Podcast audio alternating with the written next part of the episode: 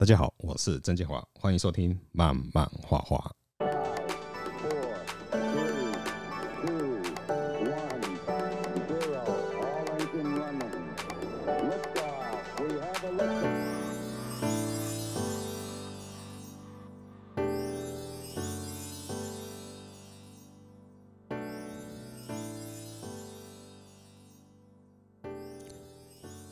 而每天赶完稿，我唯一的消遣就是追个剧，不管韩剧啊、日剧啊、美剧啊，只要是戏剧啊，甚至是一些电影啊，我都会挑几个片子，大概每天会花个两到三个钟头啊去看一下。那看这些剧啊，有可能是消遣哦，排解一下我们的赶稿压力。可能从这些剧的当中，我们会去发现说一些编剧的一些原理。我看看人家写的剧本啊，或者甚至说拍的影片啊，画面的构图啊，然后表演的方式啊，都可以当做我们在创作漫画时候的一个参考。而说有时候追剧也是在做功课啦。我最近有看了很多韩剧，那我发现说有很多韩剧是所谓的漫画改编，韩漫改编成影视啊，它不但拍得好，剧本的改编又符合它的市场性啊，而且它收视率也不算不错哦。相对因为收视率不错，它的收入自然很可观嘛，很很可观，也会为所谓的创作者带来一定的收入啊。那这时候我就会思考说，那反观我们的台湾漫画。台湾漫画改编成影视的话，会有些什么样的一些问题？最近也是常常听到漫画 IP 结合影视啊，甚至要推广哦，这是政府最近常常喊的口号。对，漫画 IP 结合影视最成功的例子就是我们漫威的一个电影嘛，好像蜘蛛人、复仇者联盟之类的，这个都是从漫画去改编成电影电视。我们再回过头来讲，那 IP 在哪边？那什么是 IP 啊？IP 大家 Google 一下，它自然会有解释。这边我们就不再解释了。IP 是在怎么产生的？如果说没有人去做创作的话，那怎么会有这些 IP 的可能性呢？IP 毕竟要有作品，要有东西出来嘛，你不可能光喊一个口号说 IP IP 哦，P 到最后什么都没有了。我们在发展 IP 这个东西的时候，我们要先从人的角度去思考，说创作者需求是什么，消费者的需求是什么？因为毕竟还是需要创作者去把它做出来嘛。有关台湾漫画的优点啊，节目我已经推广了很多了，啊，今天反过来来聊一下台湾漫画的问题。而尤其是 IP 转成影视的这个部分，到底是环境的问题呢？经济呢？有没有机会？资源够不够？创作的想法跟方向，甚至是主导 IP 媒合的这个单位的想法跟方向，到底有没有到我们市场所需要的一个点？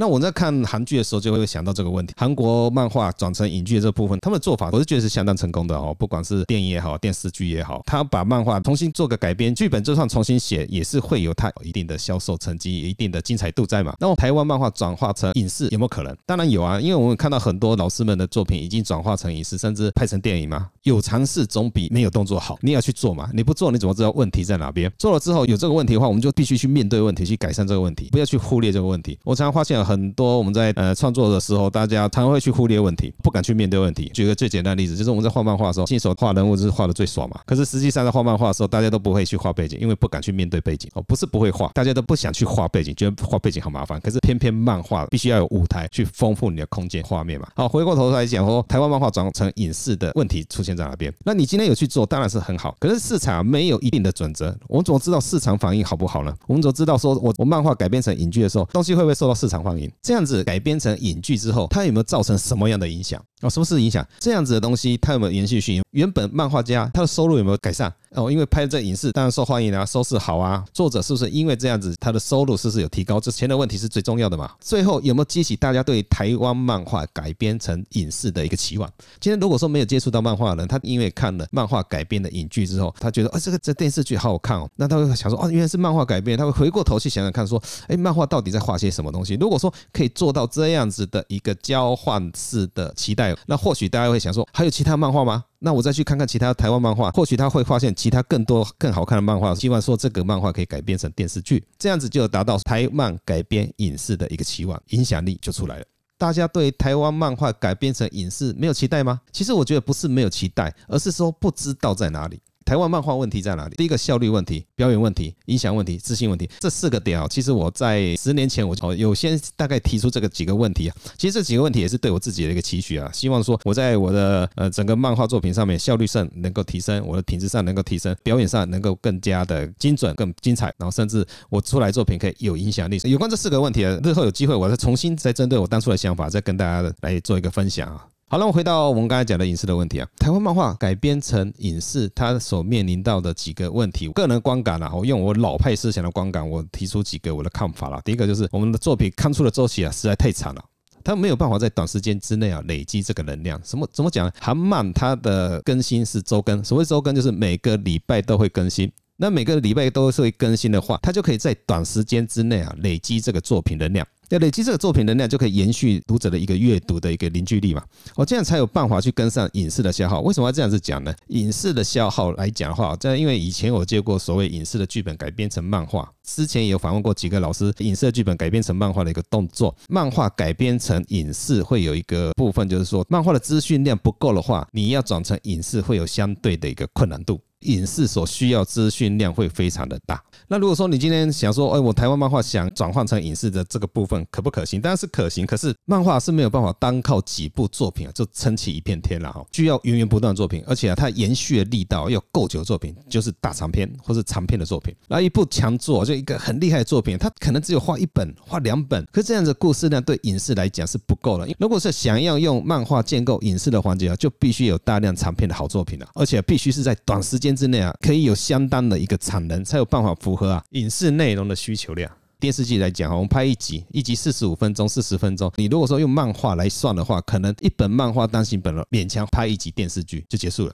那你看我们现在目前来讲的话，台湾漫画大部分都是一本两本就结束了。我能画到十本以上的，真的很少哦，很少，也续续很少。那这又回归到我们前面讲的一个市场环境的问题啊。当然，漫画家没有办法去撑了那么久，那出版社也不愿意耕耘在这么长的一个长篇漫画。这其实环节有很多啦。如果今天漫画改编成影视的话，我们必须去面对什么样问题？我就讲直白一点，就是我们第一个量不够，量的不够，那当然它就没有办法去支撑影视。就算我今天影视有心想要拍漫画，能够提供给影视真正去拍成电影、电视剧的，比较伤脑筋，因为它的量不够。一般影视来讲，它不可能只拍一集啊，你勉勉强你说拍一部电影好了，哦，电影的拍的成本又跟电视剧又不太一样了。那如果说你要拍电视剧，一部电视剧最少八集。最少十集，目前台湾漫画满足这样子的量的一个部分比较有点尴尬，所以台湾创作速度跟作品累积量，我个人观察是跟不上影视的消化。而这个问题也直接反映到现在现有的一个漫画平台上面啊，漫画平台如果没有足够的作品量，真的很难撑起整个漫画平台的一个消耗啊。那更不用说啊，新作品它推出的速度跟数量没有办法满足读者的消耗嘛，所以都只能用旧的作品啊一直放上去。哦，大家会发现这个问题真的很明显。换旧作品当然没有问题，可是我个人的观点来讲，一个平台它必须是不断不断有新的作品进来，才有办法活络这个平台。可是大家画图的速度真的很慢。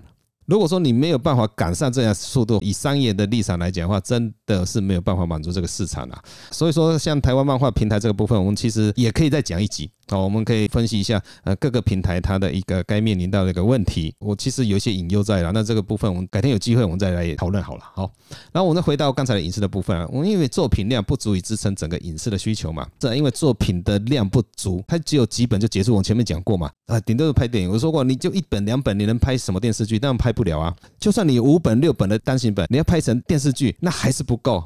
你会发现，电视剧就必须去填充它的剧情，填充它的资讯进去，才有办法满足电视剧的需求。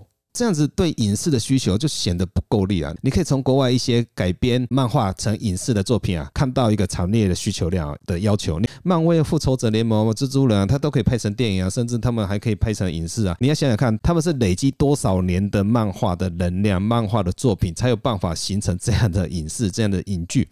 有改编过的人都很清楚这个问题了。影视改编成漫画，大部分需要做删减哦，才有办法把我们的内容塞进到一本漫画里面去嘛。啊，可是因为筛减了过多的剧情呢，可能有些影视的内容就会被剪到比较少，因为我们讲说节奏，因为页数有限，那就会变成有时候漫画黄会讲不太清楚的一个状况。然后这是呃影视改编成漫画，那我们今天把一本漫画改编成影视，就必须把漫画做扩充。就像我前面讲的，才有足够的量去支撑这个整个影视需要的时间。那因为影视需要改编剧本，加入新的内容，这时候会产生啊，剧本编写的过程跟原作的核心啊，会有一个落差过大的问题产生，就会失去了原本漫画家创作这个漫画原有的一个核心的一个疑虑了。甚至有时候啊，节奏是很紧凑的漫画，因为改编成影视嘛，你因为加了一些东西，要扩充这个时间，就会把所有原本的很紧凑的东西，哎，你会发现说，哎，怎么忽忽然间变得很冗长。失去原有该有的一个节奏感。我是说这个要怎么去拿捏啊？这这也会考验到这个改编剧本的这个编剧的一个功力啊。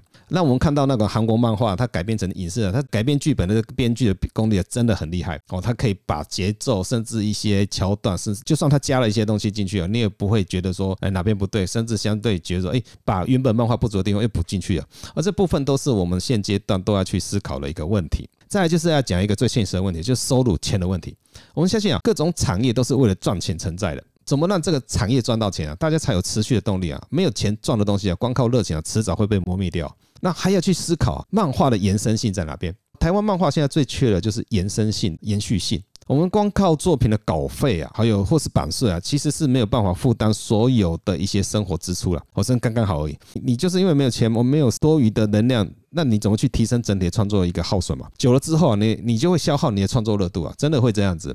哦，那收入不稳定，那你收入没有办法提升。当然，你说你想要创作更好的东西，你没有目标啊，你想说，哎，我花这个东西就是到这样子而已了。制作成本没有办法负担助手费用啊，自然最后还是必须靠我们自己一笔一笔画。我觉得变成了我们台湾漫画家大部分会面临到了一个个创作上的一个问题，你的效率跟你的速度就没有办法提升嘛。那没有办法提升，你就没有办法在短时间之内啊聚集这些能量，无论是创作者还是读者的能量，没有办法维持聚集的这个部分，那这个产业它会逐渐被消耗掉，这是我自己个人的一个观感了哈。哦，这里是目前台湾漫画面临到的，就是赚不到钱。而说外围的投资者就没有什么信心啊，因为你这个产业就不赚钱啊，那我干嘛要投资你呢？当然还是会有一些真的为理想在投入的哦，他会拿钱出来，那就做做看嘛。那大部分都是在外围观望一下，就觉得啊这没什么好赚的，那然后就转投了哦，他宁可去投别的行业，搞不好还更好赚一点。那我们就会回到一个问题说，漫画真的赚不到钱吗？这个问题我们在前面几集的 podcast 有我们都有聊到这个问题啊，诶，要怎么去赚到钱？真的赚不到钱吗？其实我觉得是可以做得到的。呃，改天开个主题来来讲讲看好了，我分享一下我这边的经验，好不好？那今天我们先跳过。其实会回归到一个问题，就是说，其实大家都想要画自己的图，画自己的故事，这绝对没有问题的。哦，创作者本来就是应该是要这样子的。可是我比较会去思考的一个部分，就是当整个产业环境啊没有办法去撑起来的时候，创作环境就很艰难，常常会画到很灰心。哎，真的，因为你就想说没有未来啊，那我这样继续画下去怎么办呢？我现实问题我要考量嘛，我要去面对嘛。我没有钱怎么办？你要说你有很大的梦想，有很大的理想，到最后还是必须面对钱的问题。我觉得这是太现实了，好不好？那我常常跟学生讲，今天你的作品想要有成绩，你首先你要面对是国外的作品，那你对自己的要求就要更严格。你拿不出可以对抗国外作品的品质啊，那你永远你是走不出去的。不论你是说故事的方式，或是构图的紧密度，或是你的网稿度啊，国外太多大师高手了。你要踏出自己现在现有的一个圈圈啊，你要往外面去看，你要去看看人家是怎么去做经营的，人家是多么用心去做的。大家一直在思考说，我的收入不够，我的环境不好。可是我们要先知道说，你有没有拿出这样子的作品去说服读者？必须去面对自己。大家都是不想去面对自己，说大家有些问题大家不敢讲，那甚至不敢去面对这样问题。你把这个问题提出来之后，你要去面对，你要去做改善嘛。很多问题都可以去解决的，看你要不要去面对而已。好，那你要站稳你的脚步，这样就是要用心去经营嘛。现在有这样认知，你才有走出去的可能啊。所以我常在想啊，漫画是所有画面创作成本最少的，它是制作时间也是最短的。这跟一般动辄千万呐、几亿的那种制作动画或是影视是没有办法做到的。我们可以用很低的成本去做到最大的效能。